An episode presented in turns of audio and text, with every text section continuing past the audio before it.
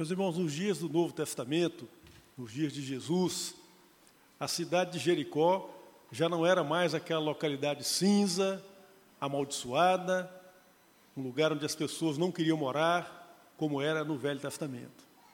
Essa cidade havia sido restaurada, reedificada por Herodes o Grande, aquele mesmo que mandou, que deu a ordem para matar os infantes lá em Belém, na esperança de que entre eles estivesse o menino Jesus. Herodes o Grande, meus queridos, foi um homem muito mau, muito perverso, um homem perturbado, um homem de ações malignas. Mas a história também registra que ele tinha lá suas qualidades. Então, a história nos conta de um homem que era muito sagaz, que era hábil politicamente, que era ousado, e um homem que era bom administrador. Então, entre as muitas coisas boas do ponto de vista da administração pública que ele fez durante seu governo, uma dessas coisas foi a restauração da cidade de Jericó. Então, ele construiu ali aquedutos, construiu um palácio para, é, para receber a si próprio ou outras autoridades que tivessem em viagem à cidade de Jericó e precisassem ficar ali alguns dias, então ficariam muito bem instalados.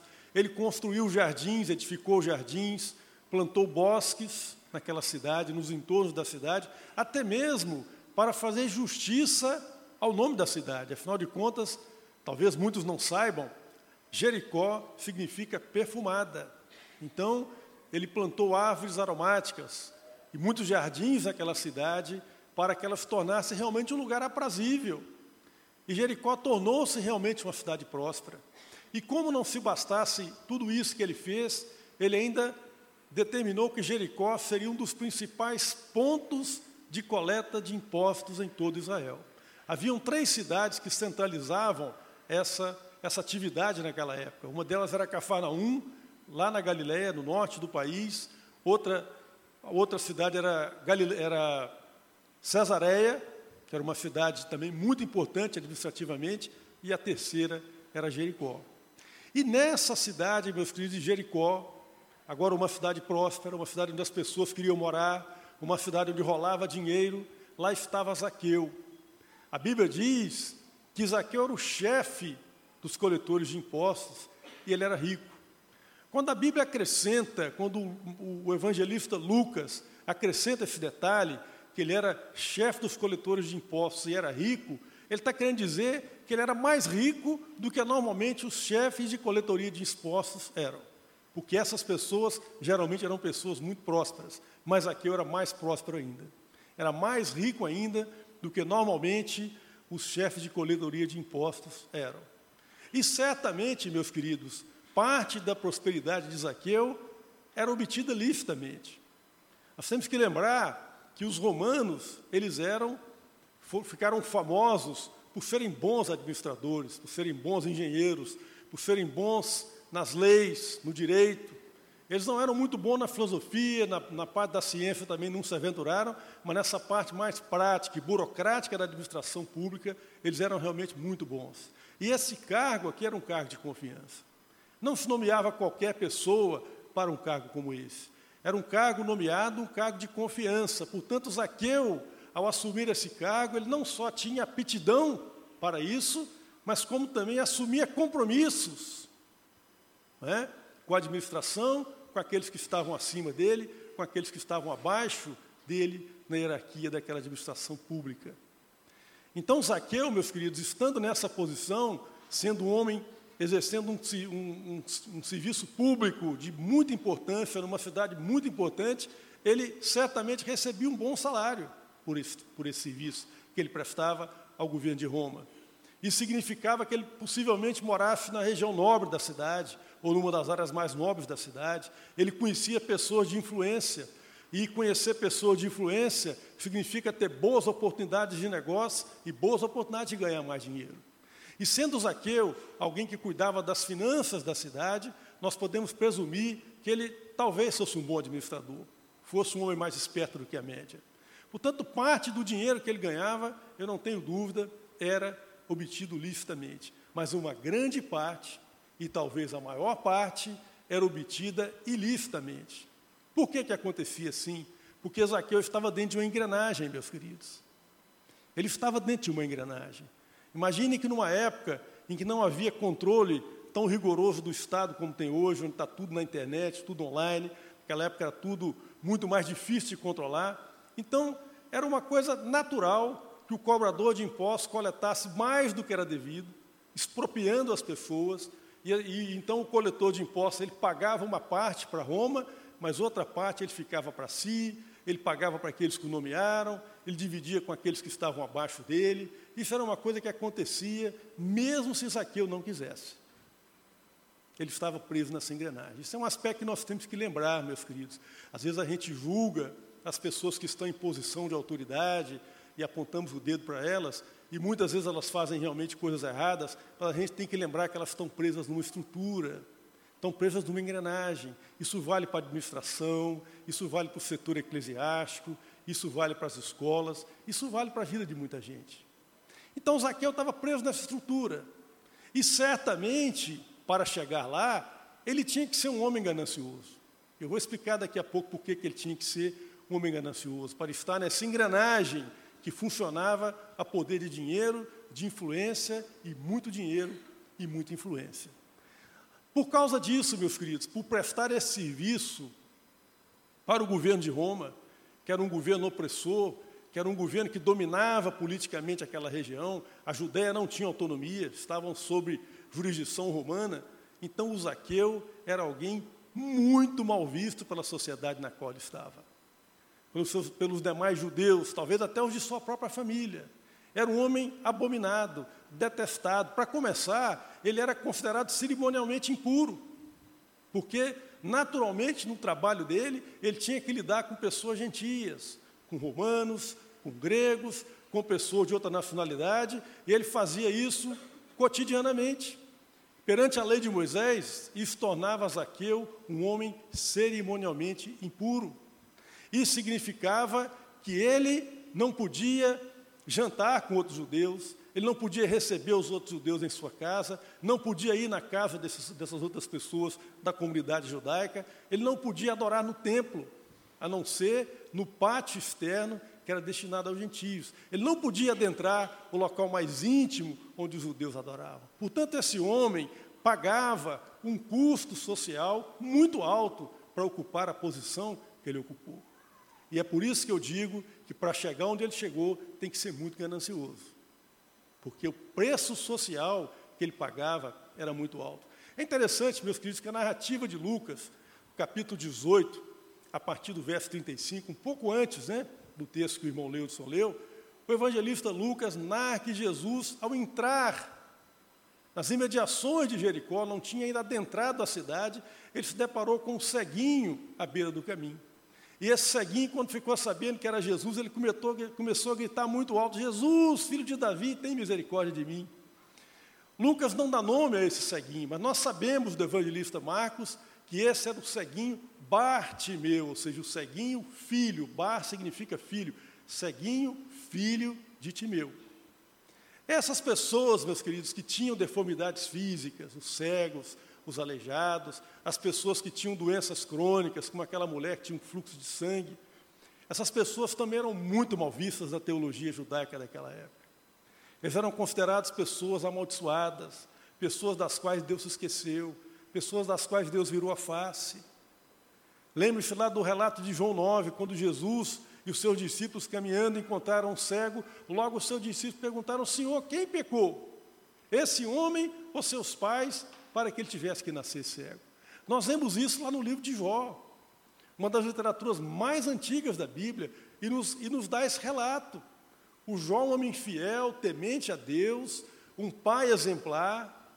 O Jó fazia sacrifício pelos seus filhos quando eles saíam para as festas, porque talvez eles tenham feito algum pecado, deixou pre preparar aqui um culto para que Deus tenha misericórdia deles. Esse era um homem, a integridade dele é louvada pelo próprio Senhor Deus. Mas esse homem cai no infortúnio, ele cai doente, ele perde os filhos, ele perde os bens, perde as posses, ele tem coceiras terríveis no, no seu corpo, feridas que cheiravam mal, e os seus amigos vêm visitá-lo, e o que, é que eles falam para Jó? Fala, Jó, você está em pecado, meu filho, arrepende, conserta a sua vida com Deus, mas Jó não estava em pecado. Esse relato dos amigos dele nos dão então esse testemunho de que essa era a crença. As pessoas que tinham problemas de natureza física, que eram, tinham deformidades, que tinham doenças crônicas, eles eram vistos como desfavorecidos. Agora, se esse cego, a porta de Jericó, era visto como alguém é, assim na base da sociedade, o Zaqueu era pior ainda. O Zaqueu ainda era mais mal visto, o status social dele era ainda pior do que esse cego, ou qualquer outra pessoa que tinha uma deformidade física. Então, essa era a situação de, de Zaqueu, meus queridos. O Zaqueu sacrificou tudo do ponto de vista do convívio com a sua família, do ponto de vista do convívio com a comunidade judaica, em nome de um sonho de vencer na vida, de se enriquecer, de ficar uma pessoa importante. A Bíblia chama isso de pecado, meus queridos. Zaqueu errou o alvo. Pecar é errar o alvo. Agora, por que, que Zaqueu errou o alvo? Porque ele mirou no alvo errado. Ele achou que ficando rico, que ficando poderoso, que ficando alguém influente, ele iria ser alguém respeitado. Então vocês imaginem que Zaqueu era um homem considerado de baixa estatura naquela época, a ponto dele não conseguir ver Jesus no meio das pessoas. Aquelas pessoas na época, meus irmãos, eram mais baixas do que as de hoje. Vocês, vocês podem perceber que os filhos vão ficando mais altos do que os pais. Né? Lá em casa já estou vendo isso. Então, naquela época, as pessoas tinham estatura menor na média do que nós temos hoje. Então, o Zaqueu era tão pequeno que, se ele tivesse aqui entre nós hoje, ele seria quase um anão. Então, eu fico imaginando que essa pessoa, carregando talvez essa frustração, de todo mundo apontar o dedinho para ele, ser o menorzinho, aquele que todo mundo faz brincadeira de mau gosto com ele na escola, ele colocou no seu coração o desejo: eu vou vencer na vida. Esse pessoal vai ver, eu vou ficar mais importante do que eles. E ele sacrificou tudo em nome disso. Agora, a verdade, meus queridos, é que o, é que o pecado, isso que nós falamos aqui de errar o alvo, ele tem manifestações que são socialmente aceitáveis. Sabe? Não é só quando a gente rouba que a gente está em pecado.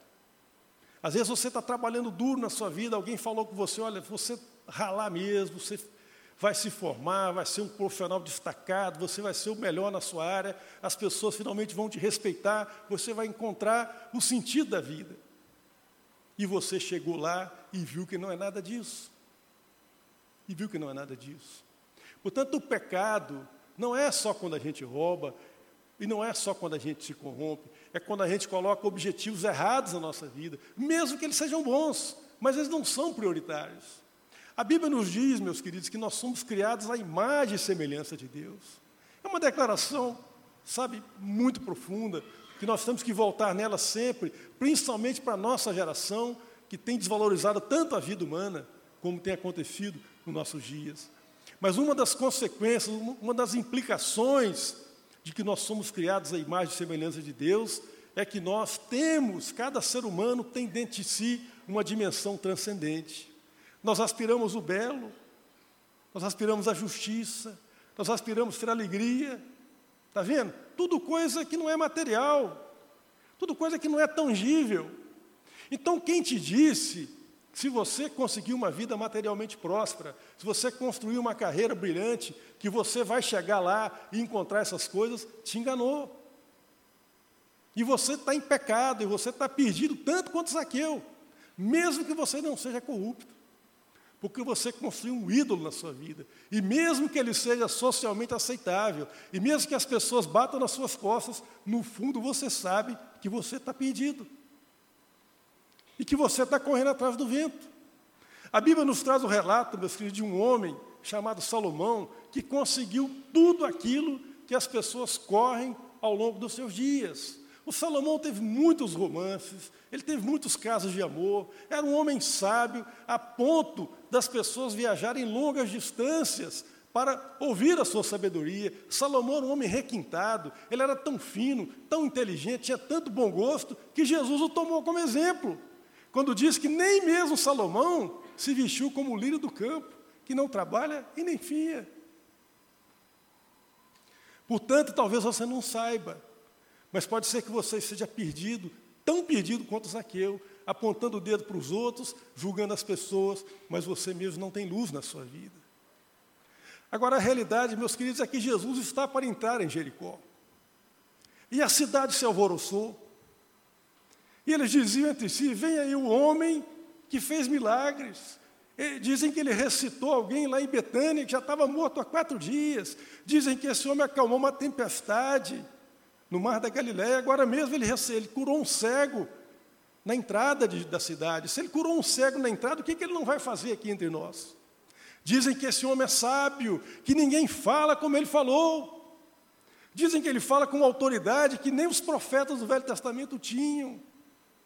Dizem que ele fala coisas de Deus que são, sabe, profundamente cativantes. Ele magnetiza os seus ouvidos com a simplicidade e com a profundidade, se é que é possível falar dessa maneira, com a qual ele fala de Deus. Será que ele vai fazer um pronunciamento histórico que vai entrar para a história aqui em Jericó? Mas tem outros que dizem que ele é o Messias.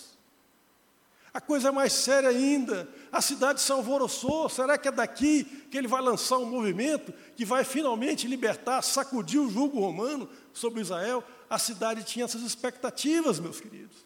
A multidão se acotovelava, eles se empurravam para ver Jesus. O que será que Jesus vai fazer? Será que ele vai fazer um milagre ainda maior do que a ressurreição de Lázaro? Será que ele vai falar uma verdade ainda mais profunda a respeito de Deus que ele ainda não tenha declarado? E entre essas pessoas que queriam ver Jesus, estava lá um homem chamado Zaqueu. Esse que era o chefe dos coletores de impostos e que era um homem muito rico. Mas só que tinha um problema.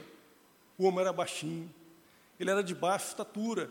E o pessoal de Jericó não gostava dele. Então, toda vez que ele tentava entrar no meio, tomava cotovelada, empurrava um Zaqueu, não conseguia furar a fila e chegar lá onde estava Jesus. Mas Zaqueu era um camarada esperto. Ele pensou assim: eu vou fazer o seguinte, já sei que eu vou fazer. Eu sei que Jesus vai passar por essa rua aqui. Eu vou correr na frente antes que a multidão chegue lá e vou subir numa árvore.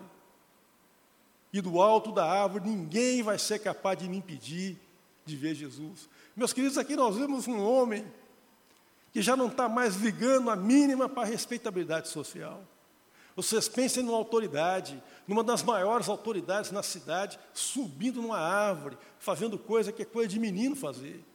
O Zaqueu, que já era odiado, certamente virou alvo de zombaria naquela cidade. Fazia um troça de Zaqueu. Porque Zaqueu, sendo uma autoridade, fez uma coisa de moleque, que é subir numa árvore. Nenhum adulto faria isso. Nenhum adulto responsável faria isso. Mas Zaqueu estava tão determinado a ver Jesus, quem sabe Jesus não olha para mim. Talvez ele ficou sabendo da história daquela mulher que tinha um fluxo de sangue, que falou: se eu tocar em Jesus, ele não precisa nem parar a caminhada, não precisa falar comigo, se eu tocar em Jesus. Talvez aqui eu pensasse assim: eu vou ver Jesus. E talvez vendo Jesus, eu encontro a razão da existência. Eu encontro alegria, eu encontro paz, razão de viver, coisa que o sucesso, que o dinheiro, que o poder não haviam conseguido dar a Zaqueu. Mas, meus queridos, quando Jesus passa debaixo daquela árvore, a graça de Deus se manifesta. E a graça de Deus é assim. O André estava falando hoje na escola bíblica, o, o Saul estava procurando só três mulas. E Deus tinha unção do rei sobre a vida dele. Uma pena que ele não aproveitou nada disso. O Zaqueu queria ver Jesus, ele jamais podia esperar que Jesus tinha planos maiores ainda para ele. E aí, quando Jesus olha para Zaqueu e dá uma ordem, Zaqueu desce depressa, porque hoje me convém pousar na sua casa. Eu quero perguntar para você agora, meu querido, quem que estava à procura de quem? É Zaqueu que queria ver Jesus, ou era Jesus quem queria ver Zaqueu? Aqui nós temos outro, outra maravilha do Evangelho de Cristo, porque todas as religiões do mundo, meus queridos, falam de um Deus que está distante e que você tem que fazer obras e que você tem que fazer sacrifícios para agradá-lo. Aqui nós temos um Deus que veio após Zaqueu, Jesus atravessou a cidade de Jericó precisamente para falar com Zaqueu que se dane a expectativa da multidão e que se dane a multidão. Era com Zaqueu que Jesus queria falar. Então, meus queridos, quando a gente fala que Deus está à procura do homem, isso ainda não é uma verdade toda, porque Ele está à procura de você e de cada um de nós. Então não é a procura geral, não. Ele conhece cada um de nós, Ele conhece você, conhece você, conhece a mim. E Ele marca encontros conosco, de acordo com a soberania dEle, com a vontade dEle. E o seu chamado, a sua voz, é irresistível para nós. Então, nós falamos aqui da graça de Deus, também é uma novidade para qualquer outra religião, só o Evangelho de Cristo fala disso. Graça é favor e merecido. Você pede uma bênção de Deus te dá o reino. Você queria, sabe, um bom emprego. E Jesus te recebe no reino dele como cordeiro, o recebe com honra, com alegria no reino dele. Ele dá muito mais, infinitamente mais, do que aquilo que a gente pede ou do que aquilo que a gente pensa. Isso é graça. Isso é graça de Deus. Então nós temos aqui a imagem de um Deus cheio de graça e temos a imagem de um Deus que está à nossa procura desde antes da fundação do mundo. Um Deus que já se colocou em marcha, ele está à sua procura e te chama pelo seu nome. Eu fico pensando que quando Jesus chamou o nome de Zaqueu, ele deve ter tomado um susto naquela árvore, quase caiu lá de cima. Como é que ele sabe meu nome? Como é que ele sabe quem sou eu? É como quando aquele discípulo, Natanael, veio falar com Jesus, e Jesus falou, Natanael, eu já te conhecia. Mas de onde, Senhor? Antes de você ser avisado que eu estava aqui, eu já te vi lá na árvore, na sombra da árvore as suas cogitações, aquilo que você pensava, os seus sonhos, as suas frustrações, eu já conhecia. E Ele nos conhece pelo nosso nome, Ele conhece a intimidade a nosso respeito. Meus queridos, e partindo para concluir essa reflexão, nós temos a conclusão dessa história. O Zaqueu recebeu Jesus em casa. Quando Jesus fala que tem que pousar na casa de Zaqueu, significa que ele ficou um longo tempo com Zaqueu, Provavelmente ele dormiu na casa de Zaqueu. E ele teve tempo de conversar com Zaqueu. O que, é que será que Jesus conversou com Zaqueu? Lucas não registra, mas não é difícil imaginar. Pelas conversas que ele teve com outras pessoas, a mulher na beira do, do poço lá de, de, de Samaria, Nicodemos. Jesus falou do reino de Deus, falou do perdão, da graça, do amor. Falou que Zaqueu podia ser recebido no seu reino, não importa o seu passado. Foi disso que Jesus falou com Zaqueu. E aí, meus queridos, quando Zaqueu reconhece e recebe na sua vida a graça de Deus, nós vemos o resultado imediato, porque ele se levanta e diz para Jesus assim: percebam que o verbo está no presente, tá? Ele não está falando que eu vou fazer, daí eu faço. Agora, eu vou pegar metade dos meus bens e vou dedicar aos pobres. Meus queridos, isso é um negócio tão tremendo. A gente às vezes lê isso aqui e não para para pensar. Mas lembra, você se lembra daquela história do jovem rico? Que veio para Jesus e com um discurso pomposo, né, com um discurso todo vaidoso, falou assim, ô, oh, bom mestre, eu, eu cumpri a lei desde a minha pequena e mais tenra idade, eu tenho que cumprir tudo que a lei manda, o que, é que eu preciso fazer mais para herdar o reino de Deus? E Jesus aplicou um duro teste naquele homem. Ele disse assim: Olha, vai lá, vende tudo que você tem, dá aos pobres, vem segue-me. A gente às vezes esquece dessa parte. Vem, segue-me e terás um tesouro no céu. É claro que era um teste que Jesus estava aplicando nele. Jesus não pede isso para ninguém. Aliás, Paulo, na carta aos Coríntios, Coríntios 13, 1 Coríntios, ele fala: Eu posso dar o meu corpo para ser queimado. Eu posso vender tudo o que eu tenho. Isso não tem valor nenhum se eu não tiver amor. O amor que vem de Deus. Portanto, isso não passa de um teste que Jesus aplicou naquele homem, mas os discípulos ficaram preocupados. Assim, oh, mas como assim? Se é assim, quem é que vai se salvar? E Jesus respondeu: é difícil, é impossível para os homens, para, mas não para Deus. E aqui nós estamos vendo Zaqueu, meu filho. Jesus não pediu nada disso para Zaqueu. Zaqueu fez isso porque encontrou a graça. Quem encontrou a graça encontrou um tesouro. E as coisas que ele ganhou até então tem um valor agora muito relativo. Ele viu que ele não precisava daquela riqueza toda, não precisava daquela influência toda, era coisa muito além do que ele precisava. Ele ainda vai dizer aqui, meus queridos, que ele vai restituir quatro vezes a quem, a quem ele defraudou. Essa conta é uma conta interessante. Eu fiz uma pesquisa no Velho Testamento sobre isso, e lá no livro de Levítico fala que se você, se alguém furtasse o outro, ele tinha que devolver a coisa furtada mais um quinto do valor, 20%. Ou seja, você roubou 100 reais, devolve 120. O 100 mais uma multa de 20 para você aprender a ficar esperto da próxima vez.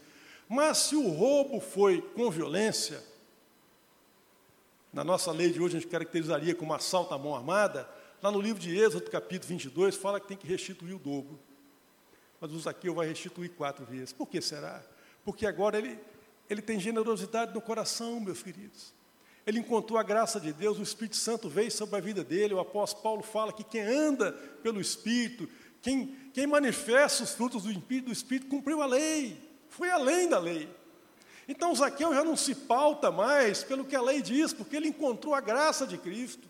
Agora é um homem generoso. Essa generosidade vai além da lei. É isso que Jesus fala. O cara te obrigou a andar uma milha, vai duas. Por quê? Por quê? Porque você conheceu a graça. A ninguém pagueis mal por mal. Por quê? Porque você conheceu a graça. E você sabe que tem um valor muito maior do que as coisas que você pode angariar nessa vida. Meus queridos, mas partindo mesmo para concluir agora essa reflexão, eu quero dizer para vocês que a história de Zaqueu é uma história real. Isso não é uma parábola. É uma história real de um homem que realmente existiu. Agora, essa história, meus queridos, ela ilustra de maneira muito precisa o Evangelho de Cristo, esse Cristo a quem nós adoramos. Porque percebam o seguinte: esse Zaqueu pequenininho, de baixa estatura, ele representa todos nós que em algum momento da nossa vida caímos na, na condição de entender que nós estamos perdidos e que nós estamos afastados de Deus. Agora, o que, é que esse homem vai fazer para se conectar com Deus? Será que ele tem que subir numa árvore? Será que ele tem que escalar uma montanha bem alta? Será que ele tem que fazer o caminho de lá de Santiago de Compostela, de caminhar não sei quantos quilômetros para se conectar com Deus? Na verdade, meus queridos, Deus é um ser insondável ele está além daquilo que a gente imagina. E se ele não se desse a conhecer, se ele não se revelasse, não haveria nada que nós pudéssemos fazer para nos contactar com ele. Mas a realidade é que esse Deus veio ao nosso encontro. Ele desceu da montanha. Ele veio após a gente. Ele veio ao nosso encalço. Ele está próximo de você. Ele está perto de você. Ele te conhece pelo nome. Então você não precisa subir numa árvore alta e nem precisa escalar uma montanha. Basta você abrir o seu coração e clamar por esse Deus Todo-Poderoso, por esse Cristo que é maravilhoso e cujo nome é poderoso. Agora, além disso, meus queridos, essa, essa história também ilustra a realidade de um Deus, como eu já disse, que é cheio de graça e que está à nossa procura. Essa história também ilustra o papel da multidão. A multidão estava perdida. A multidão estava cheia de expectativas. A multidão é insaciável. E passados dois mil anos, a coisa só piorou. As pessoas continuam perdidas, as pessoas continuam acreditando em coisas que não têm valor, as pessoas continuam construindo ídolos. Agora percebam o detalhe: Jesus para salvar Zaqueu, ele precisou decepcionar toda a cidade de Jericó. Vocês conseguem imaginar a conversa que deve ter rolado no comércio, nos bares, nos mercados da cidade no outro dia, nas repartições? Que Messias que nada, nem é profeta. Esse cara foi, foi dormir na casa de Zaqueu, porque a casa de Zaqueu é boa, é espaçosa. Ele nem sabe que Zaqueu é pecador. Isso não é Messias coisa nenhuma. Esse povo está iludido com esse Jesus. Jesus, ao frustrar a expectativa de Jericó, ele sacrificou até mesmo o seu bom nome, porque as pessoas agora pensam mal a respeito dele, as pessoas julgam mal a respeito dele, as pessoas julgam mal a reputação de Jesus, porque Jesus preferiu a casa de Zaqueu, não que Zaqueu merecesse, certamente tinham pessoas muito melhores em Jericó do que Zaqueu, mas Zaqueu estava com o coração aberto. Zaqueu é fruta amadurecida, pronta para ser colhida. E Jesus vai atrás daqueles, meus queridos, que são adoradores, que estão sequiosos por encontrá-lo, aonde quer que eles estejam. E a verdade é que, para nos salvar, Jesus teve que abrir mão de bem mais do que a sua reputação diante da cidade de Jericó. E teve que abrir mão da sua glória, e teve que subir numa cruz e se rasgar todo para nos salvar, para nos dar perdão, para nos dar acesso ao Pai. Agora, a pergunta que eu quero te fazer nesta noite, eu queria convidar o pessoal da música para vir. Você tem ouvido a palavra do Senhor? A vida que você tem vivido, você está feliz com ela?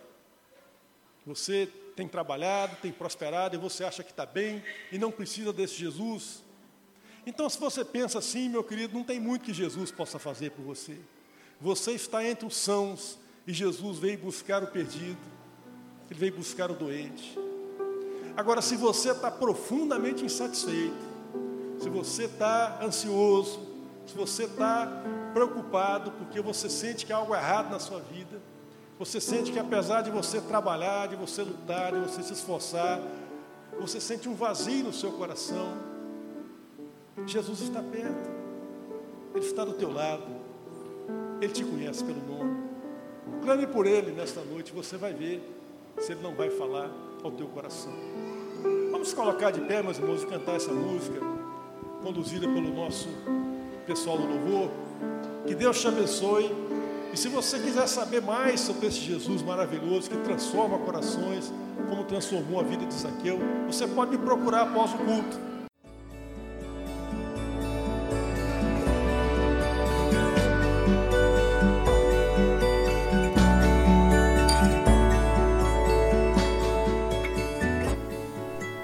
Igreja Batista do Bom Retiro tem plena convicção de que a palavra de Deus é poder para salvar e transformar vidas.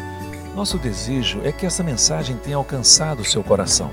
Para saber mais sobre quem somos e em quem acreditamos, acesse ibbrpatinga.com.br.